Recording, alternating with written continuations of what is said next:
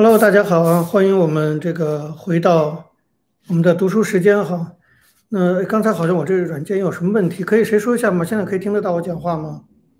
可以听得到吗？刚才我跳半天，有人可以说一下吗？听得到吗？看得到吗？听得到吗？看得到吗？Hello，Hello，有没有人可以在聊天室告诉我一下？因为我这边显示好像有点不正常。可以，有人听到吗？OK，好，那么就开始哈。那么我们还是延续上次内容啊，继续介绍这个北大中文系退休教授钱理群老师的《毛泽东时代和和毛泽东时代》这本书。这本书呢，我要花相当多的篇幅介绍啊，倒也不完全，当然主要还是因为这个书中有很多非常有启发性的观点。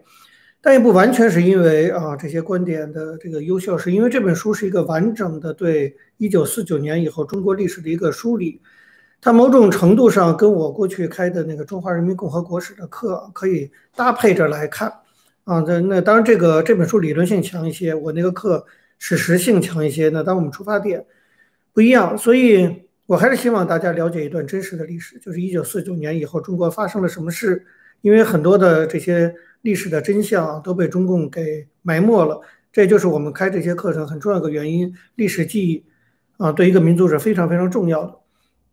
那么，在中国一九四九年的历史上，哈，那从今天来看，被埋没的东西实在是太多了。哈，我们如果一一梳理的话呢，应该都根本不可能全部给挖掘出来。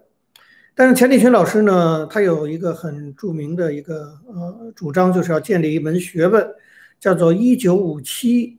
学啊，或者一九五七年学，他认为一九五七年发生了很多事情。一九五七年发生了什么事情？就大家一提到中国的学生运动、民主运动，当然立刻就想到一九八九年哈，就是区区在下我参与的那场那场运动。但实际上啊，在中国一九四九年历史上还是有其他的学生运动的。那么一九五七年就爆发过一场，还是以北大为中心的一场全国范围的。校园民主运动，或者学生运动，或者说学生民主运动等等。那么，我想今天大概有些人可能隐隐约约知道啊。但如果你连对八九年的学运都不太清楚的话，那五七年这次学运可能很多人就不知道了。而钱理群老师特别强调，就是我们要知道这件事情，因为他认为一九五七年是个非常重要的一次学生民主运动，而围绕这次学生民主运动提出的诉求，出现的一些人物啊，他称为“五七代”。他认为这一代人在历史上被抹去了，啊，被大家遗忘了，这是非常遗憾的。所以我也就借着钱理群老师的介绍，其实，呃，我过去也介绍过哈。那么，还是希望让大家知道这个被历史遗忘的一次全国性的学生民主运动，以及五七一代人。这基本的历史一个背景啊，就是说，在一九五七年啊，苏联出了一件大事，前苏联。啊，那我们就知道斯大林去世，赫鲁晓夫掌权，然后召开了苏共的二十大。这个二十大呢，对斯大林啊这个原来国际共产主义阵营的这个这尊神进行了彻底的批判。那你可以想象这件事对全世界的所谓共产主义阵营，对中国就是极大的这种震撼。就是原来的神啊，你比如说，如果今天把毛泽东给鞭尸了，你想对中国的人的这种思想冲击是多么的大哈。有斯大林当初被赫鲁晓夫批判，就有点这种情况。所以在中国啊，在北京的有思考能力的那些高校里头，开始出现了各种各样的议论，开始出现了思潮。其实早在这个一九五六年十月二十七号的时候，钱理群老师提到一件事，他就说，一九五六年十月二十七号的时候，最早的一个思潮的反应就是北大。气象系四年级的学生叫胡博威啊，胡耀邦的胡，叔伯的伯，威风的威，他就给人民日报写了一封信啊，明确的提出说要有民主自由，而且提到了人权这个概念，说人权和人的尊严。那么他说我们国家应该建设这些，这个都是今天我们还在讲的事儿哈。那一九五六年这个四年级的大学生就已经提出来了。我要特别提到就是，连我自己哈做这个国史研究的，做了这么久。我都写了书，开了课，我都不知道有胡博威这件事。钱老师还是做了大量的哈这种考据啊、搜查历史资料的工作。我觉得这是很就是很大的一个贡献。过去很少有人提到早在一九五六年，胡伯威就是北大这个学生的这个人和他做的这些事情，我觉得我们需要很多的这样的能够挖掘历史的这种啊专家，去挖掘很多以前我们不知道的中国和中国人。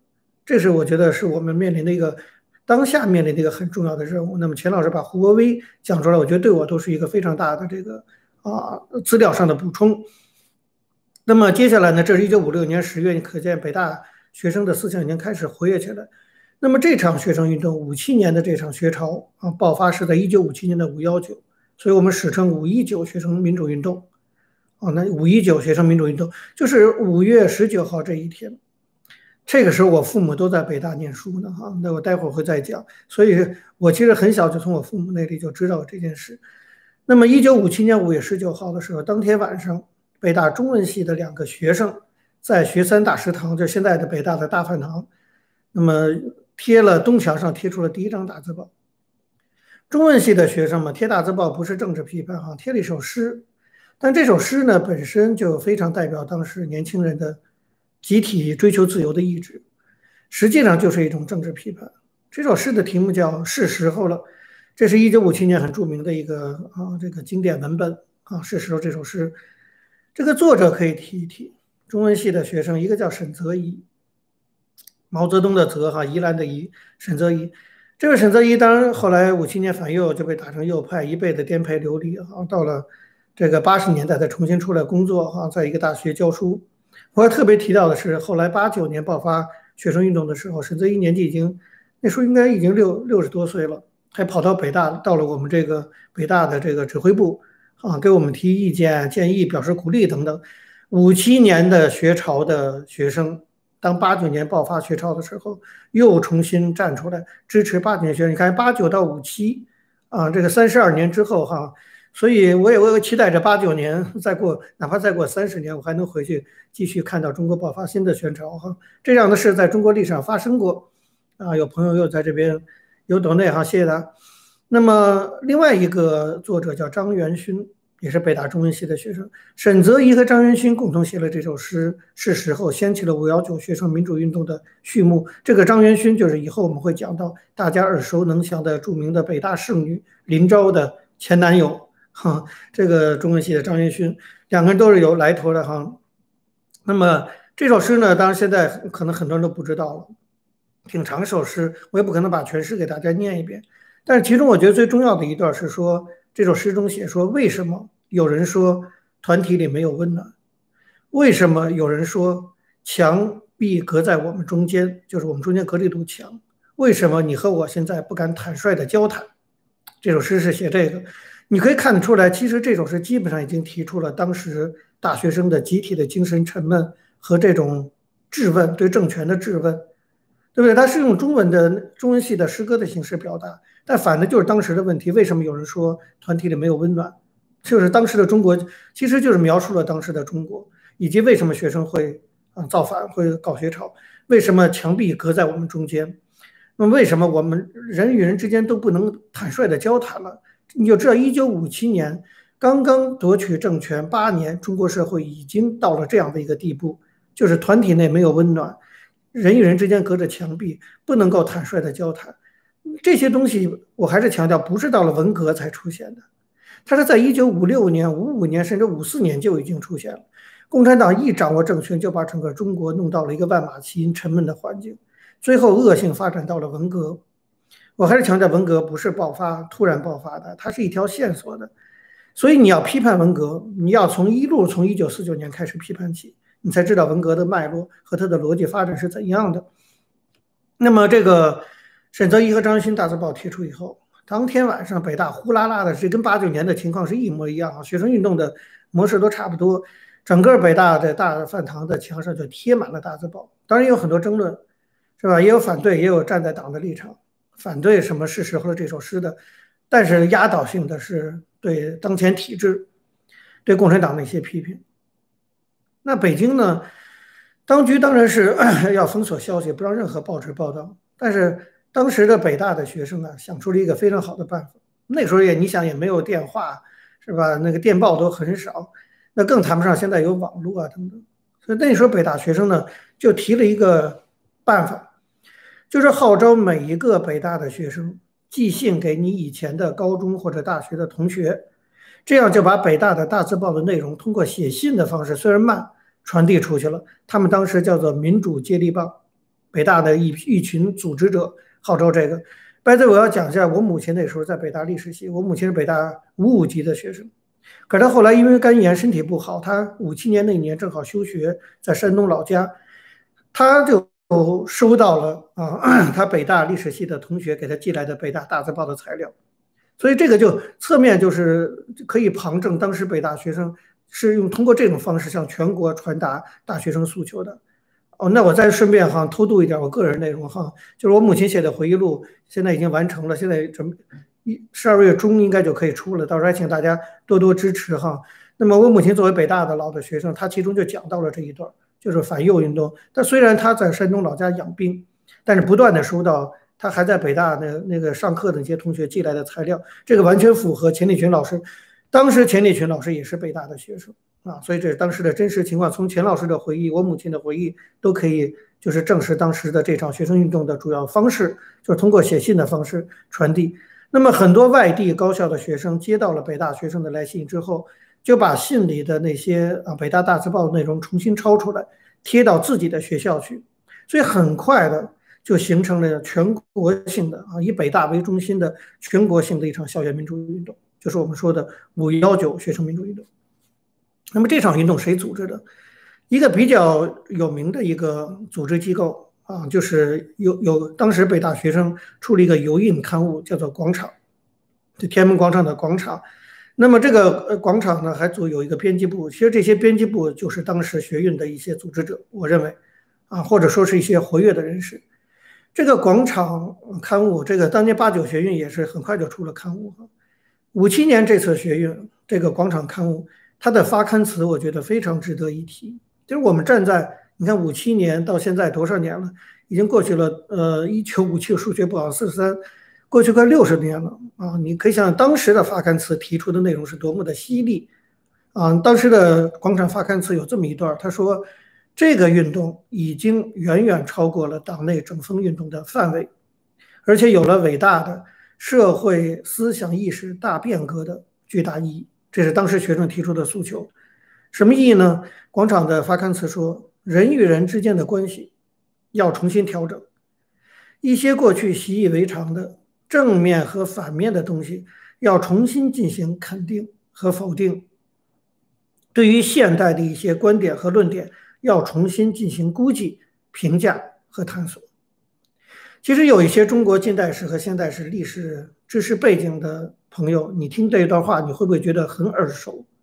哈，这段话是什么时候？这段话是一九一七年，四十年前，五七年的四十年前的五四运动提出来的。当时五四运动、新文化运动有个著名的口号叫做“价值重估”。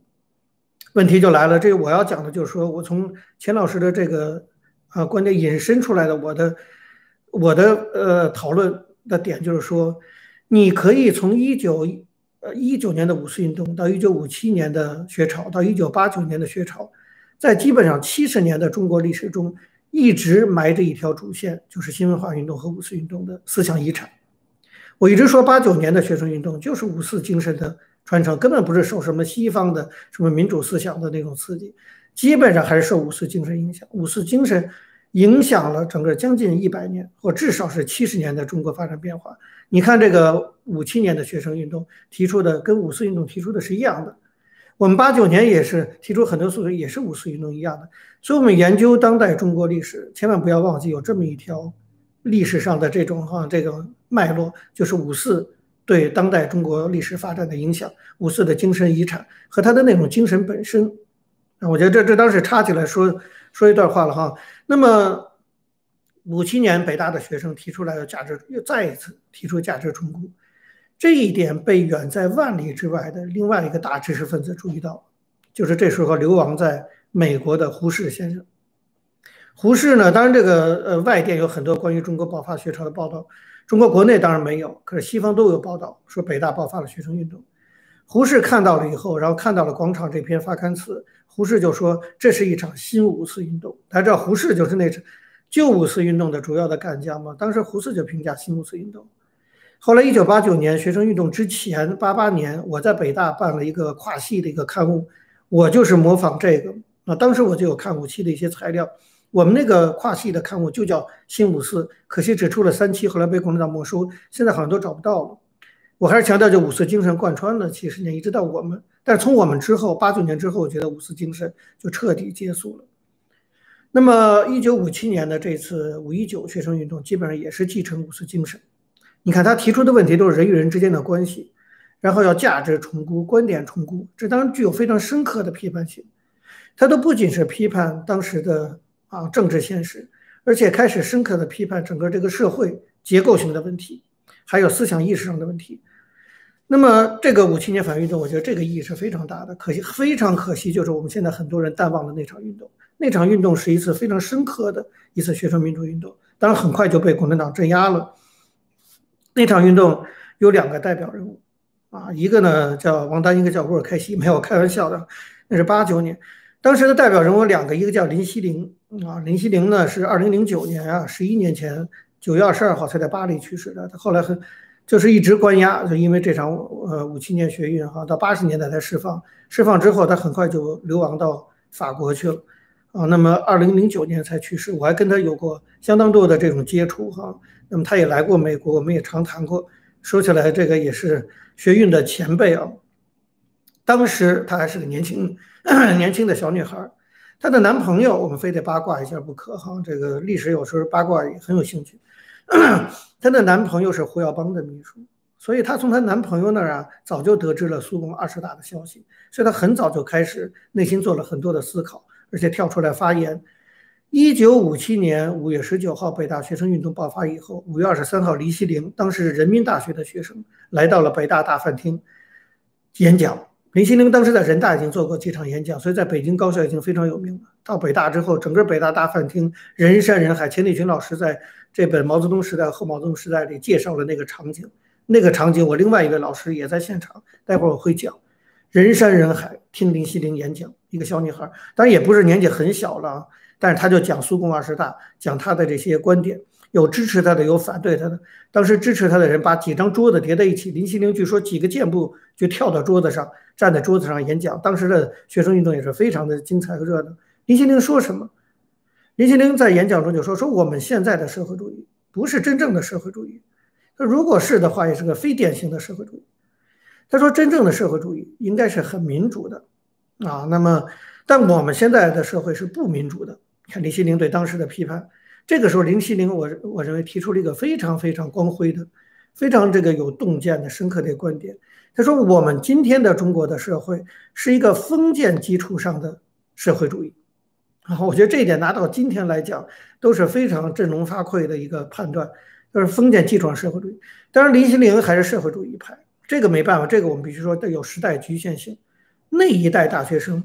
还是希望建设社会主义，可是他们心中的社会主义和共产党想的社会主义是不一样的。他们心中的社会主义是还是民国时期的对社会主义的那种宣传和向往，有民主、有自由啊等等。哎，我看是不是又有？呃，哪个来了？是不是又有什么五毛上来了？哈，我们先把五毛，好，要杀死一个五毛，让它变一毛。呃。这虽然有那个局局呃时代局限性，就是他还是反对，还是支持社会主义啊，只是认为共产党搞的不是真正的社会主义。但是要知道，当时还是有少数人，就以后我们会讲到的林昭啊，林昭就不再讲社会主义，他已经讲当时就是极权主义。所以林彪林不是林彪叫林希林希林的思想还是不如林昭，虽然都是姓林哈，不如林昭更进步。可是林希林还是提出了说。那个时候，一九五七年，就中共从建国搞到五七年的社会主义是封建基础上的社会主义。我觉得这点特别重要，就是我们不要忘记，中国共产党从成立一直到今天，啊，始终就是具有强烈的封建性质，它就是个封建王朝，一个封建式的一个啊黑帮组织。用蔡霞教授的话说，就是一个封建性黑帮组织。我们讨论了很多马克思主义啊列宁思想对中国共产党的这种毒害，我们忘记了这个党。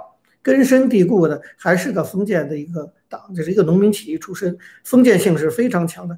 在在一九五七年，林锡林就已经看到这一点了。这一点我记得，当我上大学八十年代的时候讨论非常多啊，包括当时共产党的前宣传部长陆定一都跟邓小平讲，我们就是要解决我们党内的封建主义性质的问题。那他到了八十年代还在思考，可是，在五七年那次学生运动就已经提出这个看法。据说啊，林希凌讲完话之后，整个全场沸腾，有支持有反对的。最后北大支持反对两伙动手打起来了，跟台湾立法院似的哈。虽然没有扔猪猪内肠哈，但是动手打起来。当时我的另一位老师就是方励之老师的夫人李淑贤老师，方先生那时候也在北大念书，好像在宿舍他没来凑热闹。但李淑贤老师那时候也是物理系的学生，他来了，而且他支持林希凌。后来他跟我回忆说，他在现场，他还跳上那个台去保护林希凌，因为有人要把他拉下来啊，等等。他们一堆女生上去保护林希凌。为了这个，李李淑贤老师后来就被打成右派，哼，因为保护过林希凌。这又是第三个见证哈。钱理群老师，我母亲和李淑贤老师当时都在北大，都是北大的学生。那么另外一个学潮的领袖人物叫谭天荣。谭天荣是北大物理系四年级学生啊，很多搞物理的其实非常的，就最后变成哲学性思考，这是这是一个命题了都成了。这个谭天荣可以说是整个五七年学生运动中最具有思考能力的一个人啊，可以说是整个运动的一个理论家。他提出了一个很重要的论点，就是谭天荣不是个运动派，他是看书，他号称他是学康德呀、黑格尔啊这些东西，当然他也学马克思主义。他在整个这个学潮中提出了一个著名的论述，他说。他在一九五七年就指出这一点，大家想想看，这一点在今天都值得我们深思。他说，中国共产党的问题不仅仅在于他们垄断权力啊，不仅仅在于垄断政治权利，而在于他们垄断思想、垄断真理。这个今天我们把这个命题拿出来，你可能觉得这不算是个多么啊，这个那个多么破天荒的哈，多么惊人的命题。但是你想想看，一九五七年的四年级的大学生谭天荣就已经认识到这一点。就是他他说共产党已经不最严重的问题，还不是垄断政治权利，是垄断思想。所以谭天荣提出主张，谭天荣也是广场编辑部的人，他提出说我们要通过这次学生运动，让年轻人从精神枷锁中解放自己。他当主张的是回到马克思主义，可是同样他主张的是回到马克思主义的批判精神。他说我们现在中国搞马克思主义，可是我们抛弃了马克思主义中很重要的一部分，就是对社会现实的批判精神。我们应该回到那个批判精神中去。这是两个啊，把那个五七学潮的代表人物，人大的学生女生林希凌，北大的学生男生，四物理系四年级的谭天荣。这是咱咱介绍一下，林希凌已经去世了，谭天荣谭先生可能还在，还还还在世，应该年纪也不小了。他已经退休了，他后来在湖南的大学，八十年代以后重新复出啊，在大学教物理，但后来就不再参与社会公共事务，也不再讲话，不像沈泽宜还去了天安门广场等等。这个就是一九五七年啊，这个钱理群老师在这本书中介绍了一九五七年的那场学生运动。这场运动很多人现在遗忘了，我们要把它拿出来讲一讲。那么最后就说这一代人以及当时的一些知识分子称为“五七一代”。钱理群老师在书中再三强调，我们不能忘记这一代人。这一代人非常非常优秀。第一，他们提出的所有观点都是非常的具有时代。超前性，而且是非常深刻有洞见的，以至于到了几十年之后，到了八九年，一，直到今天，我们重复的不过还是五七年提出的一些东西，啊，甚至包括一些更深刻的思考，就是马克思主义是不是全是错的，其中的批判精神要不要继承，啊，还有包括人与人的关系的调整，到今天我认为都是需要我们深思的一些问题。那五七年就提出来了，这批人不应该被忽视，中国历史上有这么优秀的一代人。第二，曾经有过那么一次全国范围的，而且手法也很先进的哈，这种传播方式啊等等都值得学习的大规模学生民主运动，这个也是不应该忘记的。那么这一代人是民国时期的精神和五四精神培养出来一代人，到五七年之后，这一代人整个被消灭掉。就我们知道后来就爆发了反右运动，把整个的五十五万知识分子打掉，导致整个五七一代人从历史上消失。钱理群老师过去写过别的文章，就叫消失这一代人。整个从历史上一代人消失掉了，那一代的那些精英啊，其实就是我父母这个同岁的这一代，很多是非常优秀的人。那么这一代我们现在完全都不知道，所以我觉得，如果大家对中中国近几十年啊，四九年以后历史有兴趣的话，我呼吁大家就是重新认识五七一代人啊，认识当年那场五一九学生运动，那一代人可以说是非常优秀的理想主义者。不过我最后要说。钱理群老师在这本书中也犀利地提出了一点，就对那一代人的批评，这是一个学者该有的客观态度，好像就是这一代人当有这一代人的伟大、优秀、光明的地方。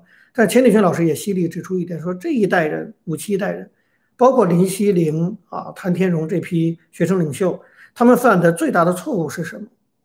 啊，钱理群老师说，从历史回过头来看，他们犯了一个非常大的错误，就是他们虽然批判现实。鞭挞现实，然后很深刻的发现现实的问题，但是他们想改变现实的方式是什么？是跟毛泽东结盟，就是他们把毛泽东视为同道，因为毛泽东是一个农民出身的人，他动不动就说打倒官僚阶层，打倒知识分子，听起来好像是批判现实似的，也有点批判现实，正好跟这批哈有理想主义的年轻人似乎就同调，所以这些人对毛泽东认识不清楚，看不到毛泽东流氓的那一面，黑道的那一面。而只看到了毛泽东作为一个流氓无产者对现行体制的批判和颠覆的那一面，所以把毛泽东视为同道。他们整个搞了那么大的学生运动，没有想到，他们还以为他们是响应毛泽东的号召，打击这些官僚、共产党的官僚，其实完全掉进了毛泽东的陷阱。从后事后啊，当时也事后诸葛亮了。那么钱理群老师说，事后来看的话，他们以为毛泽东会支持他们，最后他们被毛泽东镇压，这就是五七一代人的历史悲剧。那么最后我还是要强调，再说一遍，林昭是个例外。林昭从头到尾就认为毛泽东是个暴君，是个魔头，从来他的认识最清醒。他已经认识到制度是极权主义，他认识到毛泽东根本也不怎么，也就是个魔头，封建具有封建性质的魔头。可是从林希龄到谭天荣的那一代学生领袖都没有认识到这一点，所以钱钱理群老师说，这是他们那一代人和那场运动的一个悲剧。好，那么关于一九五七年的。这场学生运动和这一代人以及产生的一些问题啊，我就介绍到这儿。然后下一周我们再继续介绍。那么如果大家有什么问题，我们有付费的这个会员呢，还是到我们的脸书的学习平台上，我们可以再继续讨论。好，谢谢大家。